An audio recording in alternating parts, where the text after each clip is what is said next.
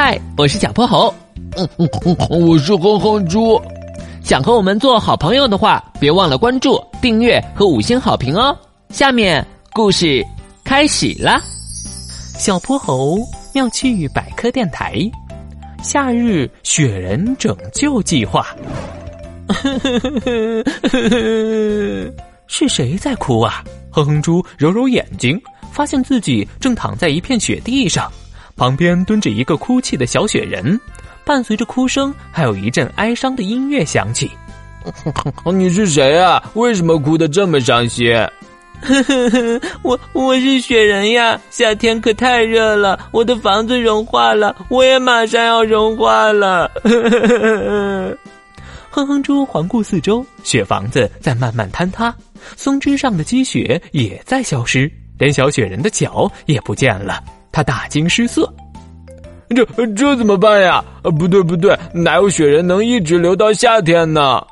我不是大自然的雪人，我是住在八音盒里的雪人。水晶球包裹着我的冬天，嗯，转动发条，我就为你们歌唱。可是现在，我再也不能继续唱歌了。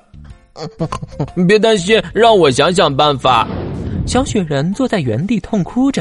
心酸的乐曲声越来越响，这时候，一张哼哼猪熟悉的脸凑在了水晶球上。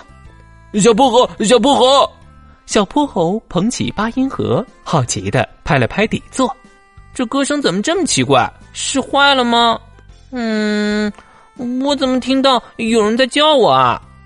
小泼猴，我在水晶球里面啊！哼哼猪，是你吗？哼哼猪。小泼猴瞪大眼睛看向水晶球内部，他终于在一片白茫茫中发现了哼哼猪的身影。哼哼猪，你怎么到水晶球里去了？嗯，我我也不知道。小泼猴，现在有一件十万火急的事需要你帮忙。哼哼猪向小泼猴仔细说明了小雪人的情况，一定要赶快行动起来。水晶球里的雪都快化完了，小泼猴先将八音盒放进了冰箱里。小雪人感受到熟悉的冷气，终于不哭了。可哼哼猪却冻得牙齿打颤，好冷啊！哼哼猪穿着薄薄的短袖，他缩着脖子走来走去，眼泪落下来，滑到下巴上就凝成了小冰晶。小小小薄荷，快快快快想想办法！我我我坚持不住了。为了救出自己的好朋友。小泼猴赶紧敲碎了水晶球，将哼哼猪从中捞了起来。小小的哼哼猪只有巴掌那么大，降落在小泼猴掌心里，隔着水晶球和小雪人讲话：“你走了，我的水晶球破了，我以后怎么办呀？”小雪人一哭，带动着八音盒发出刺耳的音乐声。你你你别哭了，我们来给你想办法。还有什么办法呀？我可真倒霉。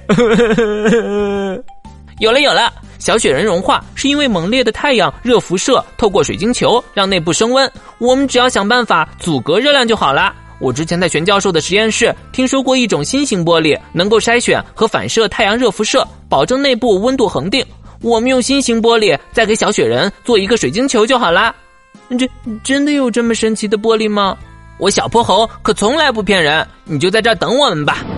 小泼猴和哼哼猪连忙赶去玄教授的实验室，一直等小雪人慢悠悠的推着雪球修复了自己的雪房子，两人才终于带着玻璃球回来了。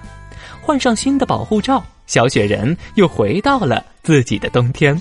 他愉快的拍手，在雪地上载歌载舞，优美活泼的音乐尽情洋溢着。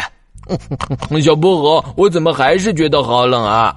哼哼猪总觉得身上凉飕飕的，他猛地打了个喷嚏，再一睁眼，音乐声消失了，而他正吹着冷空调，露着光肚皮，整条被子都落在了床底下。啊！这，原来是一场梦啊！今天的故事讲完啦，记得关注。订阅五星好评哦！